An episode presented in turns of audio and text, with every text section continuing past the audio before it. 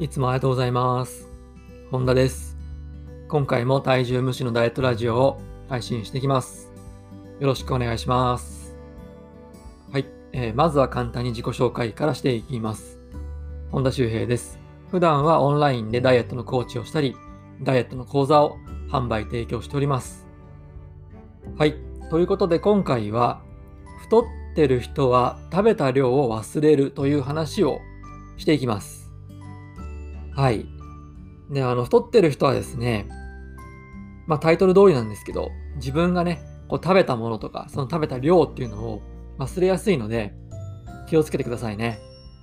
こう、時々ね、こう、あまり食べてないのに、痩せられないっていう話を、あのー聞くんですけど、まあ、もちろんね、あの、太ってる人が、その肥満の原因がですね、食べ過ぎではないということも時にはあります。まあ、しかし人間というのは標準体型の人でもだいたいね食べたものを1割から2割くらい忘れちゃってさらにねこう肥満傾向の強い人ほどその割合が大きくなるっていうねことがアメリカの研究で分かってるんですよね。でまあ確かに僕もね普段どれぐらいねこう食べてるかとか、まあ、そういうのは正確には言えないですよね。まあ、どうしてもこう感覚に、ね、なっちゃうんですよね。で、あの興味深いのがですね、男性よりも女性の方が食べた量をね、こう過小申告する傾向があるそうなんですよ。ね、これ笑っちゃいけないんですけどね。まあ、でもこれって結構問題ですよね。本当は食べ過ぎているのに自分はね、そんなに食べてないと言って、なんか肥満の原因をこう見誤る可能性があるわけですからね。で、まあ、自分の食べた量を無意識に過小申告しちゃう理由が、ま、何なのかなって考えてみるとですね、やっぱりね、こう早食いっていうのが思い当たるんですよ。で、太ってる人は大体早食いだとね、僕は考えてるんですけど、早食いしてる時って、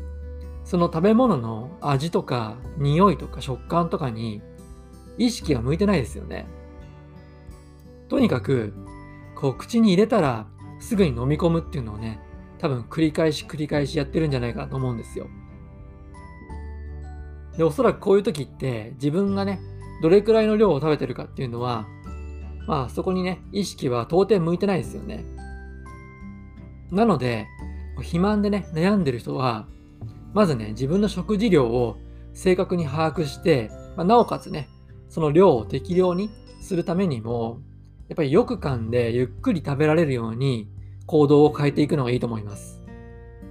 で、まあそんなこと言われてもね、こう忙しくてゆっくり食べてる暇なんて自分にはないという人もいますよね。で、もちろんね、ゆっくり食べられる時間とか環境を作るのが最重要なんですけど、それがなかなかできない場合は、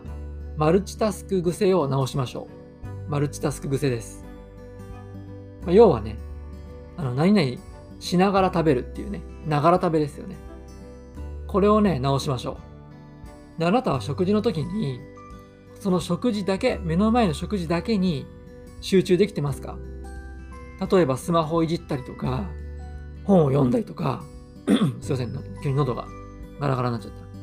た。あとテレビをね、見たりしながら食べてませんか？で、この時ってあなたの意識は目の前の食事に100%こう注がれてるでしょうか？もしね、ああ、もう食べ終わっちゃったとかね、食べ終わっちゃったって、ああ、もう食べ終わっちゃったなんてね、あの 言葉をよくね、口にしてたりとか、心の中で思ってたり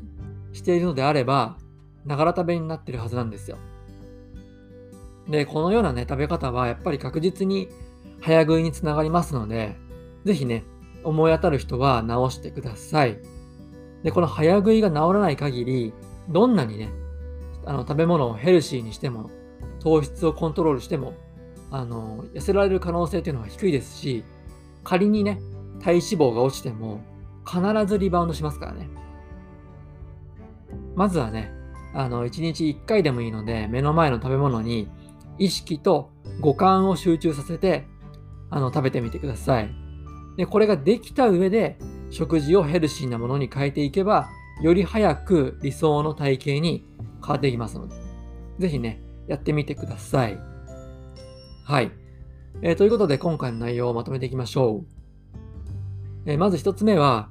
太ってる人は食べたものを過小申告する。二つ目は、太っている人はほとんどが早食い。